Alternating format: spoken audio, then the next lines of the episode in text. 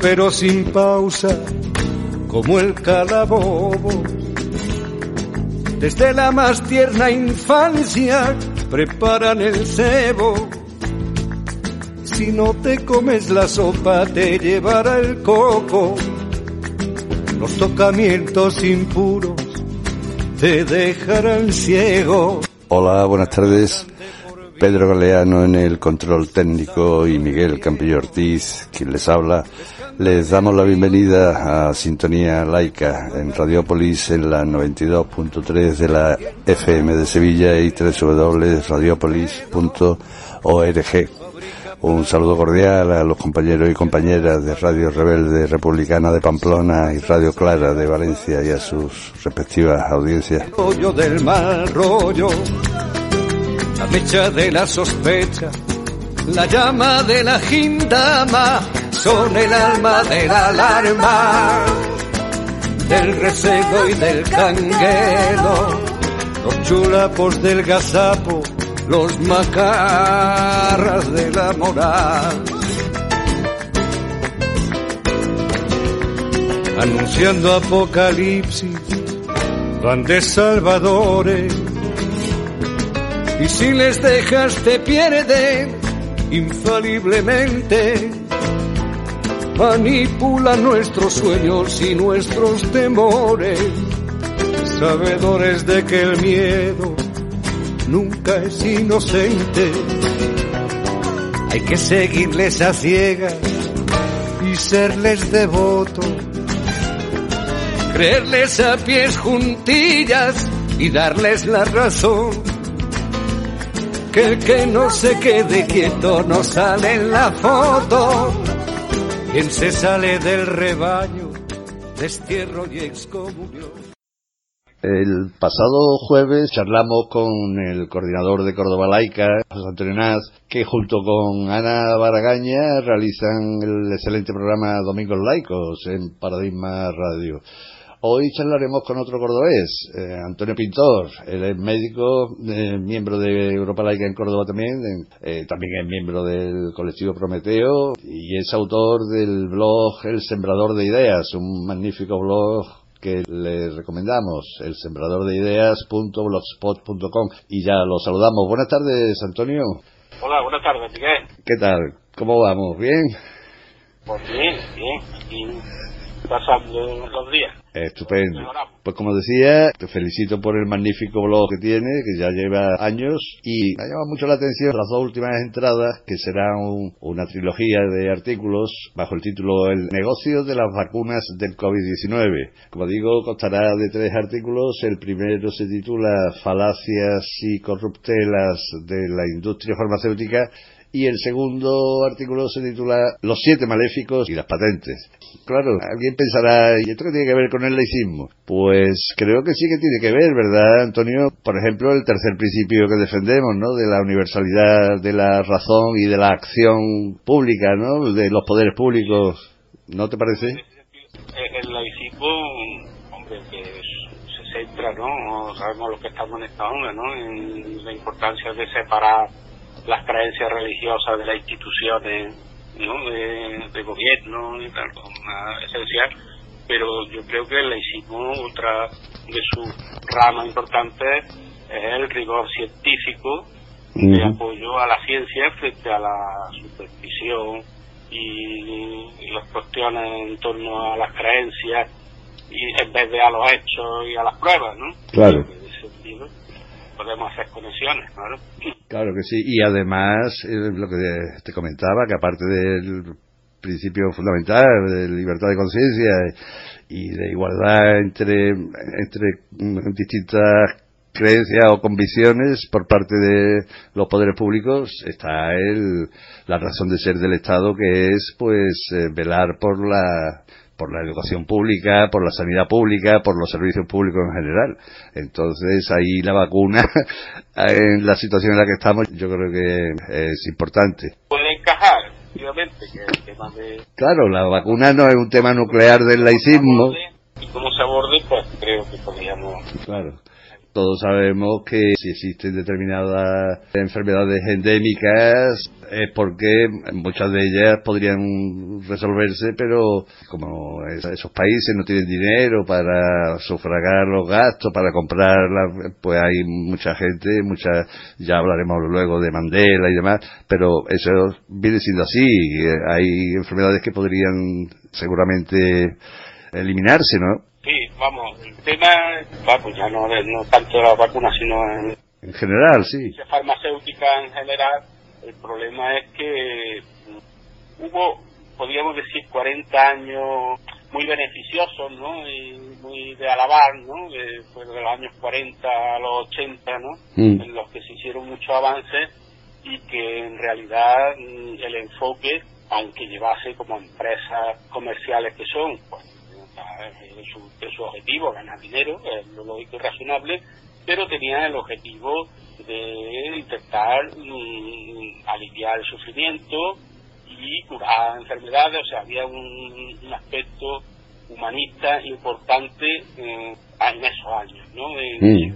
Esto en los años 80, a raíz de los cambios de mentalidad económica, desde que, bueno, de Margaret Thatcher y Reagan hicieron los cambios estos neoliberales, cambió totalmente. O sea, la industria farmacéutica se ha transformado en una máquina de hacer negocio, ganar dinero y caiga quien caiga. No es que el objetivo sea, pues tengo que ganar dinero, pero también quiero ayudar y beneficiar a la humanidad. Ahora quiero ganar dinero y si para ello me tengo que cargar, pues cargo punto. O sea, ya no hay escrúpulos en eso, ¿no? Y tenemos datos para hartarnos, ¿no? De situaciones en las que la industria pasa, pasa, independientemente del daño que hagan, ellos siguen, siguen y hasta las cosas se ven. Es tan escandalosa que entonces da marcha atrás, pero que no, no, no está entre sus objetivos ya ser beneficiosos para la humanidad.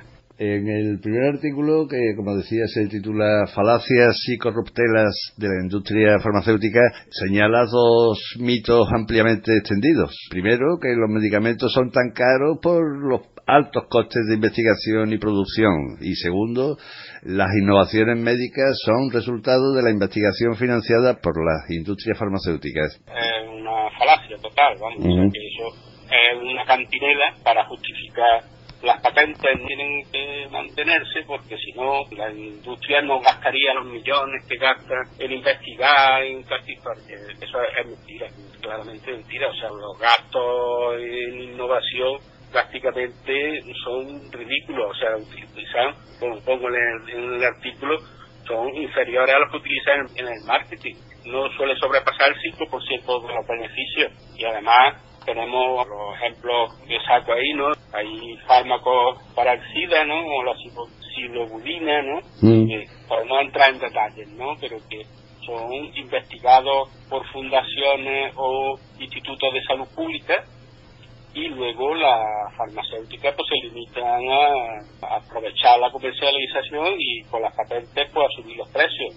En el caso este de la silobulina, como fue un, un fármaco que se la Fundación contra el Cáncer de Michigan en el 64 pues lo sacó que no les, no tenía utilidad porque no no se no, bueno estas cosas no se investiga y ahí está la sustancia pero no se ve utilidad ninguna porque eso fue el 64 el SIDA los primeros casos aparece en los años 80 luego cuando aparece el SIDA se ve que es útil y entonces pues el laboratorio el burro Welcome eh, lo, lo, desarrolló, lo comercializó en el 87 y nada, pues luego resulta que el tratamiento anual para cada enfermo era en torno a los 10 mil dólares.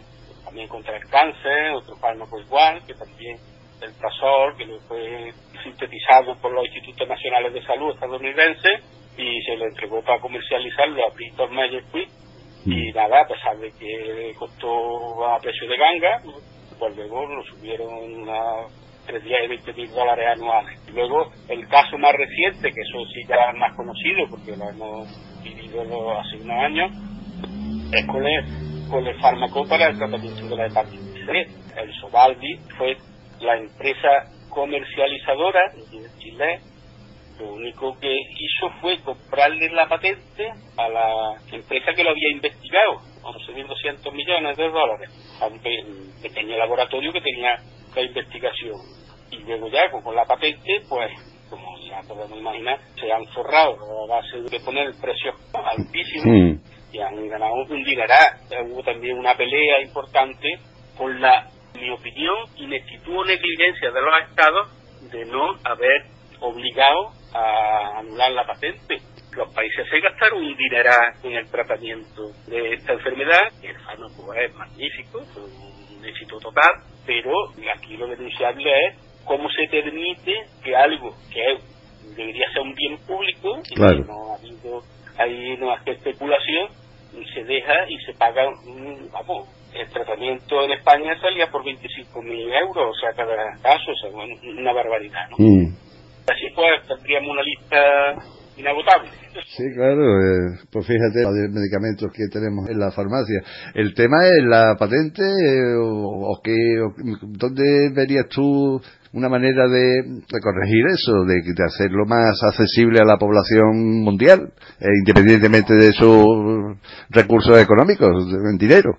Claro, es que, estamos hablando de, situaciones excepcionales. Mm. Comprendo que un fármaco normal que se saca para tratar cualquier dolencia, cualquier patología, que tenemos alternativas que están ahí, pues bueno, pues eh, que la empresa que lo que lo fabrica, que lo investiga y que aunque se haya beneficiado de las investigaciones públicas, pues yo entiendo que tiene derecho a tener ciertos privilegios, que no es que esté en contra.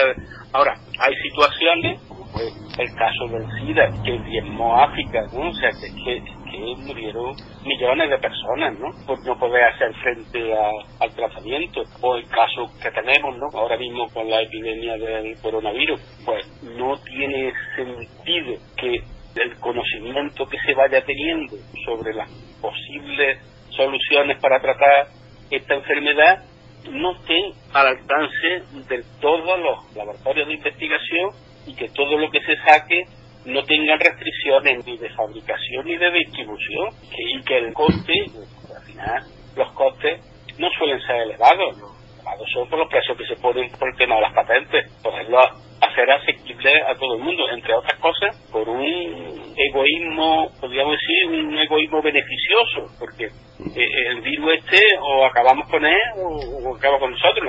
Aquí no vale, no es como como el hambre, ¿no? Decir, mm. ellos se ponen de hambre, pero yo como. No, aquí es que o acabamos con el virus o no dejará de producir cepas diferentes, resistencia, o sea, entonces mientras más equipos haya investigando, mientras más laboratorios haya en esta pelea, pues yo creo que sería en beneficio de, de todos, vamos, yo creo que todos saldríamos ganando. Hombre, claro. Dinero. Dinero. Money makes the world go round, the world go round, the world go round. Money makes the world go round, it makes the world go round. A mark, a yen, a buck, or a pound, a mark, a yen, a buck, or a pound is all that makes the world go round. That clinking, clanking sound can make the world go round. Money, money, money, money, money, money, money, money, money, money, money, money, money. If you happen to be rich, you feel like a nice entertainment, you can save for gay escapades. If you happen to be rich and alone and you need a companion, you can ring ting-a-ling for some mate. If you happen to be rich and you find you are left by your lover and you moan and you go quite a lot, you can take it on the chin, call a cab and begin to recover on your 14 carat yacht. What? Money makes the world go round, the world go round, the world go round. Money makes us go round the flat we both are sure on being poor. Money, money, money, money, money, money money, money, money, money, money, money. Money,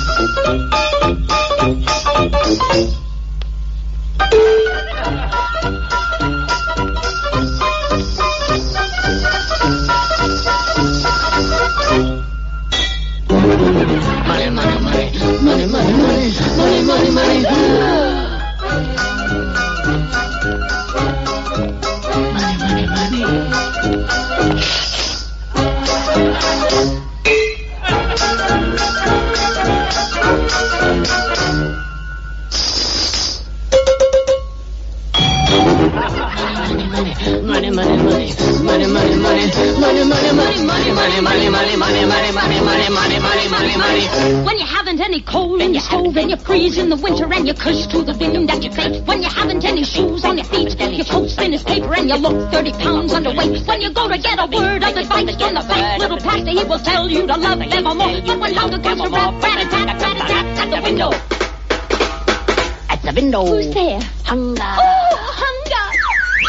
The. Money makes go birds go birds. Money makes go around, the sound. Money, money, money, money, money, money, money, money. Get a little, get a little money, money, money, money. That makes the round. Birds go round. Tenemos un precedente histórico y referente en el enfrentamiento con las multinacionales del medicamento en Nelson Mandela, un presidente ejemplar en este aspecto y en tantos otros, que en 1998, con 250.000 de sus ciudadanos muriendo de SIDA cada año, el Parlamento de Sudáfrica legalizó la suspensión de patentes farmacéuticas y el uso de licencias obligatorias en relación con los antirretrovirales para el tratamiento del SIDA, lo que permitió al gobierno comprar los medicamentos más baratos disponibles en el mercado sin que importe si los dueños de la patente lo autorizan o no y otorgar licencias a las compañías locales para producir versiones más económicas de las drogas cuyas patentes son propiedad de las grandes multinacionales. Es un párrafo de la trilogía El negocio de las vacunas del COVID-19 que pueden leer en el blog el sembrador de ideas.blogspot.com.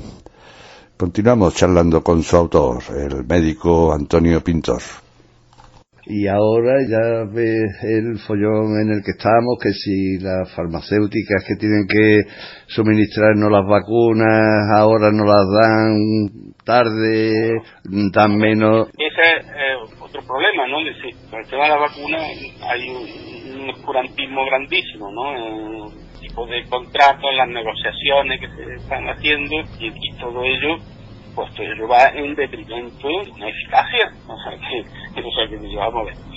Sí, ahora, por lo visto, pues eso, están al mejor postor, ¿no? Y estamos, a ver, eh, yo primero, ¿no? Y sálvese quien pueda, ¿no? Parece que es la, el tema, ¿no? Sí. Entonces, pues, dice, bueno, sí, Europa ha dado una millonada de dinero anticipadamente para las vacunas, pero ahora el productor dice, sí, pero hay otros que me dan más y en vez de mandártela a ti, las mando al otro. El ejemplo de Israel, ¿no?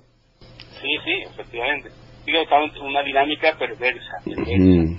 y yo creo que habría que terminar con ella. Yo creo que los políticos tendrían que dejar de, de ser manijeros de la industria farmacéutica, ¿no? Mm. tomar las propias de- decisiones en beneficio de los ciudadanos y no ser sus empleados, porque vamos, ahora mismo en este tema el servilismo es inmenso. Todo es lo que la industria diga y lo que la industria haga. La industria se le exime de responsabilidad ante las posibles complicaciones que surjan, tal, o sea que es una tormenta perfecta para ganar dinero sin asumir riesgos ninguno. Estamos metidos. Sí, bueno, eso ocurre no solo con la industria farmacéutica, sino con la industria armamentística, con la industria petrolera. Son en realidad quienes gobiernan el mundo, ¿no? Sobre todo, todo la- son la, la, la joya de la corona, ¿no? Eh, los, los pesticidas y los fármacos, y luego por la, la arma y el petróleo, o sea, todo al final son los mismos. ¿eh? Si indaga, indaga, al final te encuentras que en la cúspide están los mismos, o sea que Claro, que son los que tienen dinero. Me ha llamado la atención un, un parrafito que dice que respecto a la industria farmacéutica, en cuanto a su ética, digamos, ¿no? En vez de aplicarle el principio de inocencia, habría que aplicarle el principio de precaución y considerarlas culpables hasta que demuestren su inocencia. Sí, vamos, claro, hombre, todo el mundo es inocente hasta que se demuestre lo contrario. Sí. Eh, una norma, ¿no? Yo creo que, dado el currículum de este tipo de empresas, ¿no? Y que hay un librito de los crímenes de la industria farmacéutica, publicó una médica farmacéutica que es monja, Teresa Forcade, ¿no? y ahí hace un análisis de cómo entre los años 2000 y 2003 pasaron por tribunales prácticamente casi todas las multinacionales farmacéuticas, acusadas por, actos criminales, ¿no? O sea, porque criminales que muchas muertes, ¿no? Bueno, mm, algunas se declararon culpables y algunas como Pfizer o AstraZeneca, conocidas por lo de la vacuna, pero no, pero fueron fueron sancionadas por organizaciones que habían cometido crímenes, ¿no? O sea, por, sabiendo el daño que causaban, seguir vendiendo. Pues hay eh, una de ellas, Merck, ahora también está implicada en una vacuna que está también, que todavía no ha salido, está con fármaco para la artritis, que era el Biox, conocido como la marca Biox. Bueno, mm, hubo muchísimas muertes, problemas cardíacos, y seguía diciendo que no, que no, que eran accidentes, que no sé cuánto, hasta no. Pues yo, no sé, yo, mm, cuando yo me ocupé un poco de esto, pues iban más de 40.000 muertos reconocido hasta que bueno hasta que ya se reconoció y lo retiraron del mercado. Esto que digo el lazo ahora aprovecho aprovecho mm. a la tarde del figuro pues dirás tú lo oyentes uno y este quién es no sí sí sí. Vamos quiero hombre quiero aclarar que yo no soy especialista en investigación yo soy médico médico rural vamos he sido más, más de 30 años en medicina rural y ese es mi mi, mi currículum, buen médico de pueblo, ¿no? Pero he estado en puestos de, de gestión, ¿no? de dirección, y eh, durante unos años era el coordinador en un distrito, coordinaba el área de farmacia, el uso racional del medicamento, que se le llamaba aquí en Andalucía. Eso, de los años que estuve trabajando, era con las farmacéuticas, la farmacéutica me refiero a, a mujeres. Ah, eso.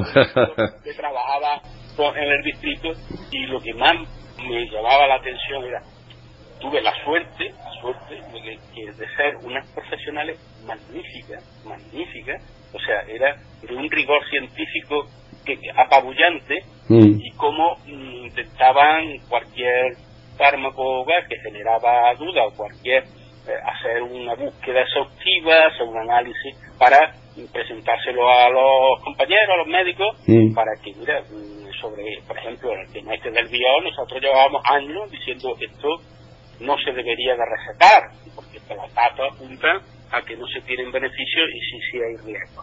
Bueno, pues el contraste entre el trabajo riguroso, científico, que hacían estas profesionales para trasladarlo a los médicos, eso era pisoteado fácilmente con la visita que el visitador médico hacía a los médicos. O sea, tú ponías en una balanza.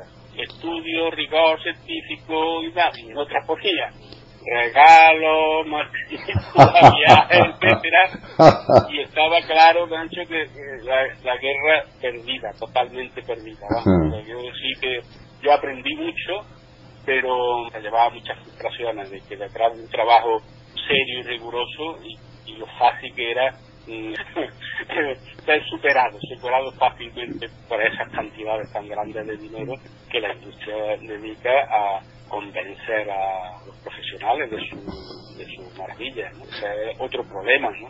Digo, incluso a ser sinceramente, con, la mejor fe del mundo, o sea, que, que una presentación muy ¿no? muy didáctica, muy mm. convincente y, y, y de fondo mm, te viene bien creer creer que eso es así para no sentir que está mm. actuando éticamente de manera regular, pues resulta que tiene un éxito magnífico. Vamos, mm. en eso, muchos años trabajando en eso, y porque entonces era simplemente por convencimiento, o sea, el médico tenía libertad de prescribir lo que quisiera y lo único que podía intentar abrirle los ojos por qué lado parece que era más correcto.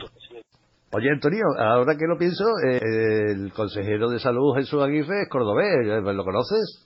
Eh, cordobés, no solo que sea de Córdoba, sino que además mm, hemos sido compañeros de promoción y además él ha estado trabajando en, en el pueblo que estaba dentro del distrito en el que yo estaba de director de salud, por lo tanto, sí tenemos una relación cordial. Ahora, eh, eh, sobre mi opinión. Sí, como gestor. como consejero, ¿no? Pues yo considero, hombre, considero Jesús un nivel científico no es que sea muy alto, entre otras cosas, porque hace ya muchos años que se empezó a dedicar a la política y ha estado de senador del Partido Popular y, ha estado más en política los últimos años ya que eh, la asistencia sanitaria. Y luego, pues, el tema de un consejero de salud es bueno, es bueno que tenga un buen nivel científico, sería bueno, pero no es imprescindible. Lo, lo que sí es conveniente es que se rodee de un buen equipo de profesionales. Claro. Y en ese sentido, yo tengo mis dudas, mis dudas, de que esté rodeado de un buen equipo de profesionales. Entre otras cosas, me remito a sus propias declaraciones, que cuando él manifestó que estaban perfectamente preparados para asumir responsabilidades de gobierno porque entre sus amigos, amistades y familiares podía ocupar todos los cargos necesarios en la Consejería de Salud. Por lo tanto, y si a eso le añadimos las declaraciones que, que hizo mm, a raíz de la campaña electoral, cuando le reportaron algunas afirmaciones que había hecho y que él pues comentó que no que en campaña electoral no se dice la verdad, se dice aquellas cosas que conviene decir para ganar las elecciones. Y todo eso no, no hay que cumplirlo. Y luego ya como consejero pues tenemos las anécdotas que se han convertido en prácticamente en chistes, ¿no? Que si lo del pulillo de, de las vacunas, que si con lo de la del aborto, los comentarios aquellos de, del chupetón del aborto, bueno, o sea, un nivel poco poco riguroso, poco riguroso. Pues sí. Esa es mi opinión. eh, oye, eh, volviendo a las vacunas, ¿tú te vacunarás o qué? Cuando, cuando nos toque, claro, cuando nos toque. Cuando nos toque. Yo, afortunadamente, mm, mm, todavía no me toca, digo afortunadamente, como persona que le preocupa el tema, pues está bien, mientras más tiempo pase, más sabemos de la vacuna. Entonces, yo creo que es necesario vacunarse, me vacunaré cuando me toque, lo que sí mm, quisiera es a ver qué tipo de vacuna, o sea que hay, hay algunas vacunas que, que detengo más, más, más afinidad y otras que soy más reservado. Entonces, mi escepticismo está en espera de datos, de datos de investigación. Pero desde luego entiendo y comprendo que, hay que ir desarrollando la vacunación y hay que ir mm, avanzando en, ese sentido. O sea que yo soy, estoy totalmente convencido de que necesitamos mm, vacunarnos, porque la cosa es que necesitamos tener toda la información sobre el tema y mientras más mejor. Esa es mi opinión, no sé si te Sí, sí, por supuesto que sí, por supuesto que sí. Y tú, también, ¿no? De otra forma, en, este sentido tengo un, compañero, eh, eh, un médico, eh, José María Rivera, que, que él dice que, que además es mi referente, en el sentido de que yo creo que es de los médicos más impresión número uno en todo. El número uno en medicina interna, el número uno de la promoción, siempre el número uno. Y él está como loco por vacunarse. Comprobo que si te llaman y tienes dudas, mm, me dices que para mí. quiero, quiero decir que, que, hay gente muy preparada y que está por la labor, ¿no? Por la mm. labor de, vacunarse y difundir el tema. Bueno. ¿Qué es el ZAC? Es el acceso mancomunado a tecnología contra el COVID-19. Es que el, el ministro, Juan ministro, el presidente de... De Costa Rica creo que es. Costa Rica, de Costa Rica, el ministro de Salud, pues, mm. presentaron a, a, la Organización Mundial de la Salud un proyecto, ¿no? Intentar aunar tecnología, ¿no? Un proyecto fuera en común y, intentar de una manera, pues, eh, terminar con restricciones, que toda la investigación pudiese llegar a todas partes. En ese sentido, mm, ya, ya existe el llamado Fondo Común de Patentes de Medicamentos que intenta de que de manera voluntaria los fabricantes pues, liberen patentes y de medicamentos esenciales.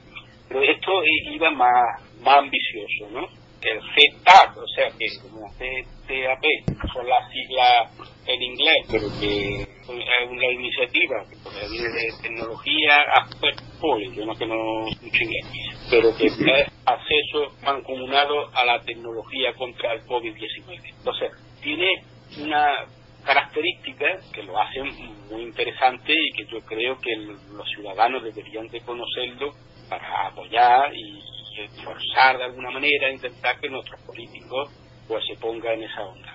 Porque aborda varios puntos, ¿no? Uno es las leyes relacionadas con las patentes, ¿no? Mm. Entonces, pues las patentes impactan de manera negativa el suministro y distribución de tecnología en salud, con lo cual es un freno para, a lo que nos está pasando. O sea, que el hecho de que las patentes frena a que se pueda producir más y en más sitios. Mm. Eso es una de las cosas.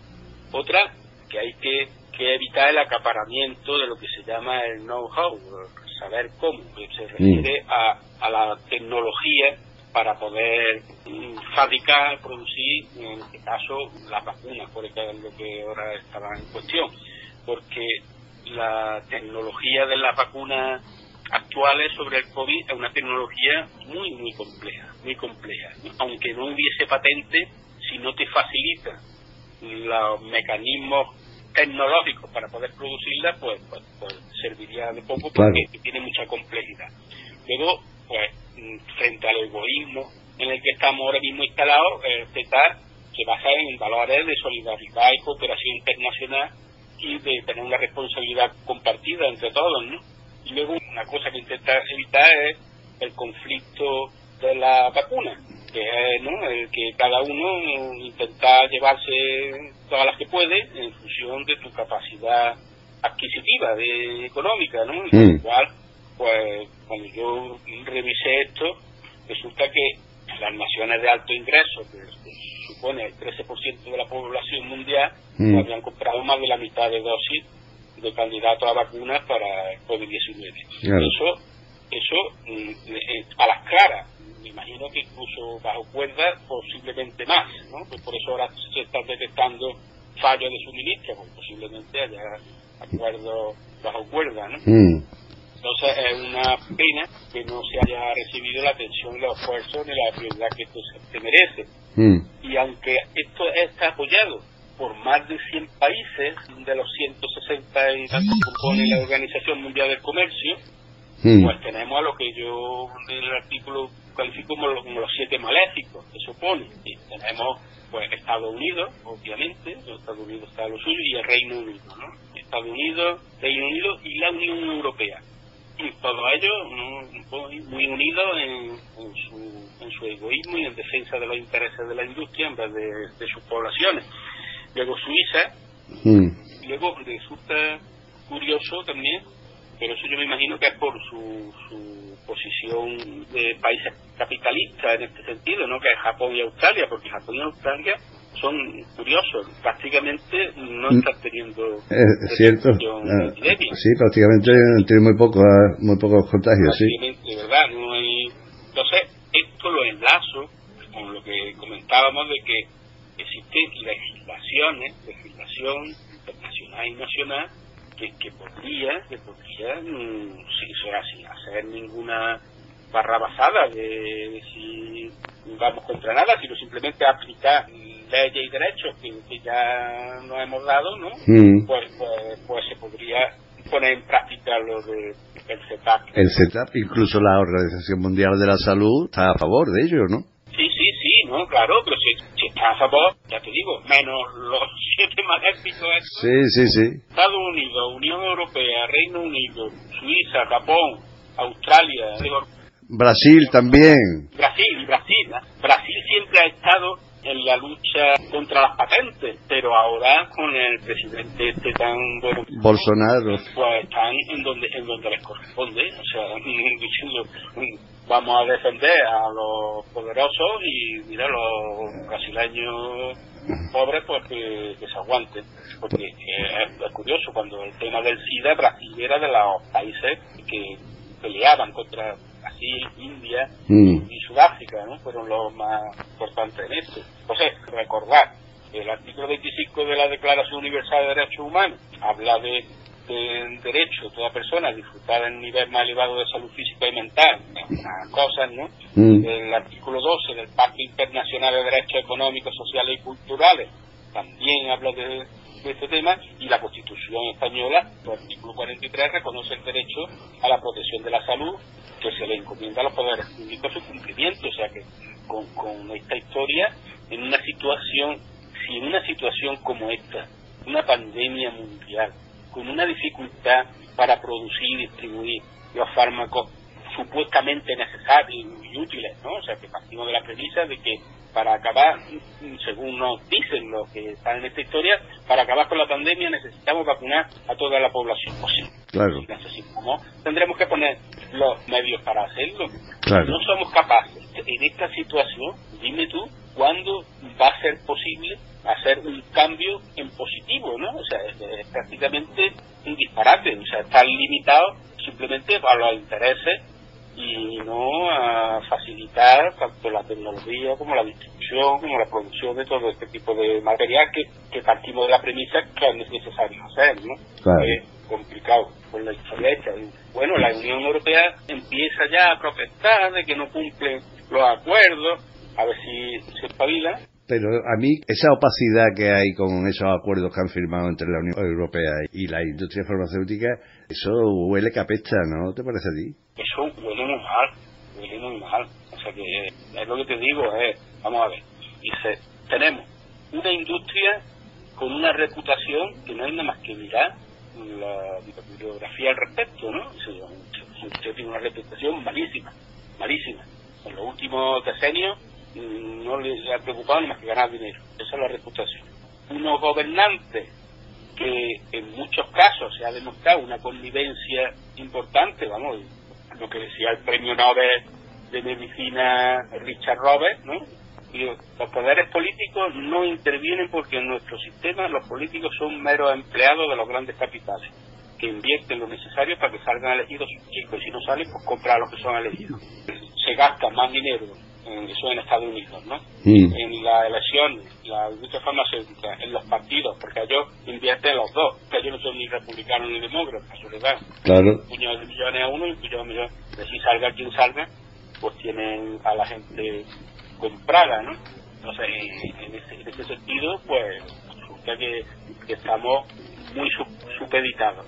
Y ahora resulta que se hace unos contratos con dinero público que la misma legislación de la Unión Europea obliga, obliga hasta el ayuntamiento más pequeño de Europa perteneciente a la comunidad a ser transparente en sus contratos cuando utilizan dinero público y ellos ahora resulta que lo hacen en secreto. Y lo poco que sale es porque se ha filtrado, porque uno de los contratos ha permitido que entre algunos diputados ¿no?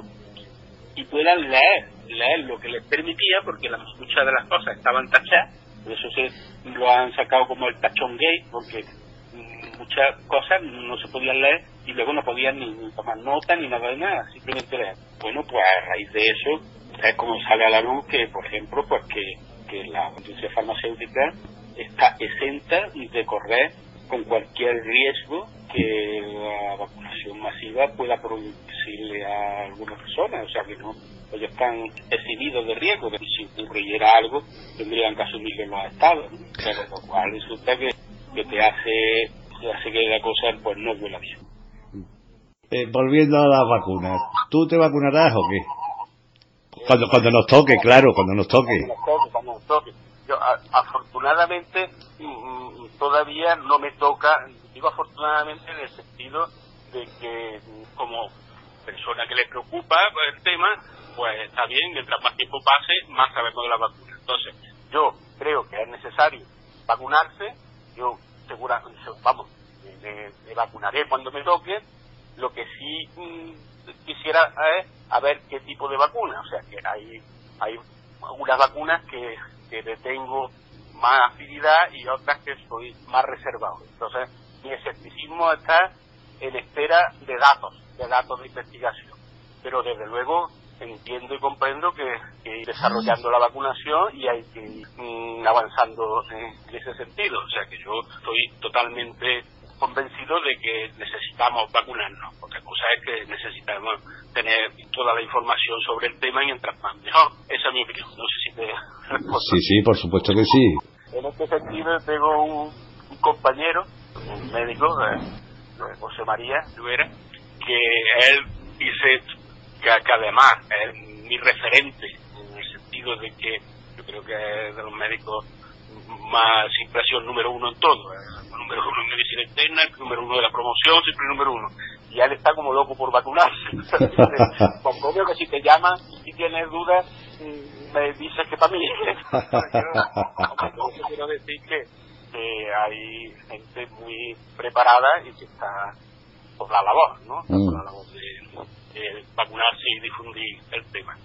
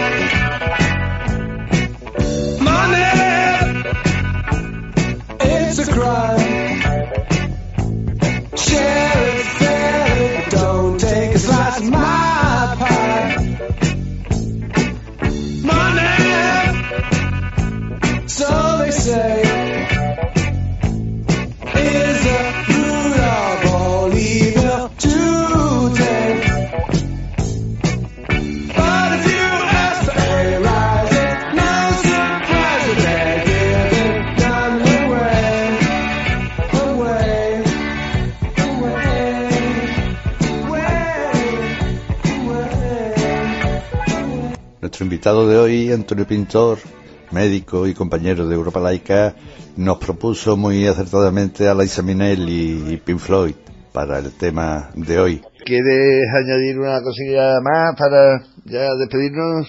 Pues sí, a bote pronto no se me ocurre. Mira, sí, aprovecho porque yo hice un documento al principio de la pandemia sobre la vitamina D porque yo he estado muchos años antes de jubilarme estudiando y incluso dando charlas a compañeros profesionales y asociaciones mm. sobre, el tema de, la vitamina D, por sus beneficios en, muchas cosas. ¿no? Mm.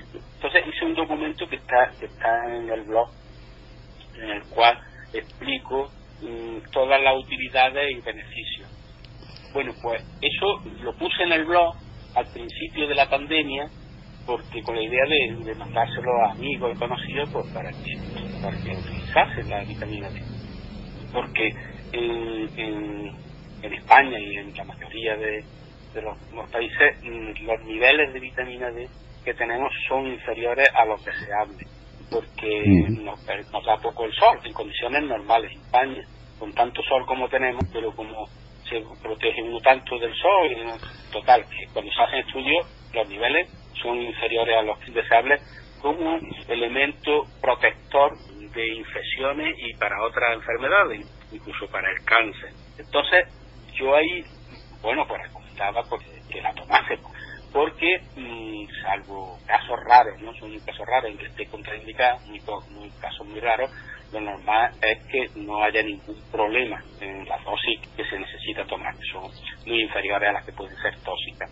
Entonces, después de hacer esto, empezaron a publicarse trabajos que parece que había una relación con el COVID. sí, yo he leído algo de eso, sí. Parece que, o sea, yo, yo cuando yo hice esto, era en otro tipo de infecciones porque no había COVID, ¿no? Que actuaba ahí beneficiosamente. Entonces, después de esto, pues se ha empezado ya a hacer, a publicar, se publica bastante, incluso en Córdoba, en el hospital, se hizo un estudio en el cual los, a los enfermos que se le, al, ingresar al hospital, se les dio un dosis de vitamina D como tratamiento, mm, ingresaron menos en UCI y murieron menos, bastante, una cosa significativa. Mm. Entonces, a partir de ahí se está investigando. Cuando, cuando me preguntaste por, eh, por Jesús, Mm. se lo mandé a, Jesús Aguirre, le digo, esto, porque sobre todo a nivel de la residencia de ancianos, que les damos un poquito el sol a los abuelitos, mm. hay que tomarla, porque la vitamina D se produce naturalmente cuando, cuando nos exponemos al sol, ¿no? Mm. Nos exponemos al sol, pues se produce utilizando el, colesterol como sustrato, total.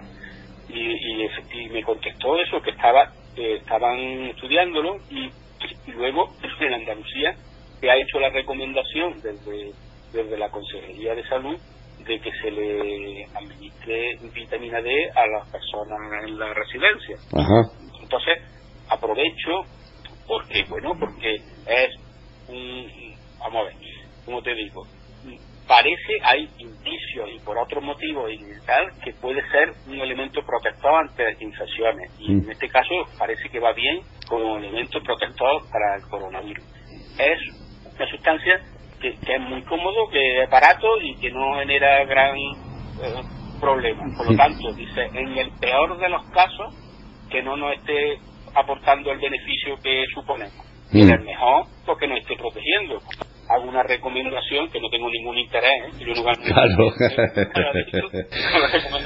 simplemente yo llevo tomándola varios años, por, lo que te digo, por otros motivos, ¿no? Pues, sí, sí, sí. Por para otras cosas. Y ahí en blog, pues, uno de los últimos artículos, pues, bueno, hace unos meses, abril por ahí, está un documento un poquito extenso, pero que creo que merece la pena si quiere uno informarse y puede ayudar. Pues queda dicho, eh, vayan al blog, al fabuloso blog de Antonio Pintor, el sembrador de ideas.blogspot.com y entre otros muchos artículos interesantísimos de muchos temas, de laicismo también, pues encontrarán este de sobre la vitamina D, ¿no, Antonio? Yo lo recomiendo este, o sea, porque este puede ser útil para la salud, otro puede ser útil para la mente, ¿no? Claro, claro que sí, y para pensar. Claro que sí. Pues Antonio, Antonio Pintor, eh, compañero de Córdoba Laica, ha sido un placer. Muchas gracias por atender la llamada de Sintonía Laica. Muy bien, a ti, Miguel, permitirme charlar un rato contigo. un abrazo, hasta pronto.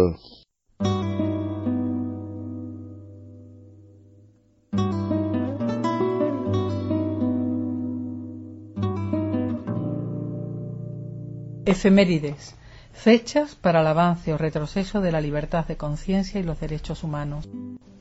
Tal día como hoy, un 11 de marzo de 1932, en España el Consejo de Ministros aprueba un decreto por el que se suprime la asignatura de religión en todos los centros de enseñanza.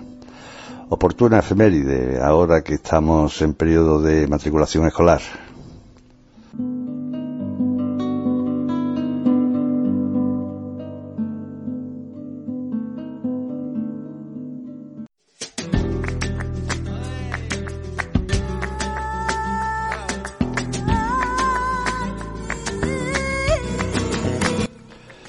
Fue todo.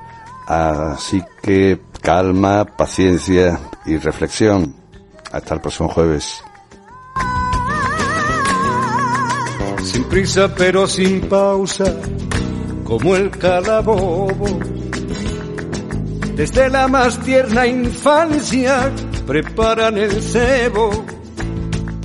Si no te comes la sopa te llevará el coco los tocamientos impuros te dejarán ciego y te acosan de por vida, asusando el miedo, pescando en el río turbio del pecado y la virtud, vendiendo gato por liebre. a costa de un credo que fabrica platos rotos que acabas pagando tú son la salsa de la farsa, el meollo del mal rollo, la mecha de la sospecha, la llama de la gindama, son el alma de la alarma, del recebo y del canguelo, los chulapos del gazapo, los macarras de la moral anunciando apocalipsis, van de salvadores. Y si les dejas te pierden infaliblemente. Manipulan nuestros sueños y nuestros temores, sabedores de que el miedo nunca es inocente. Hay que seguirles a ciegas y serles devotos creerles a pies juntillas y darles la razón. Que el que no se quede quieto no sale en la foto. Quien se sale del rebaño, destierro y excomunión.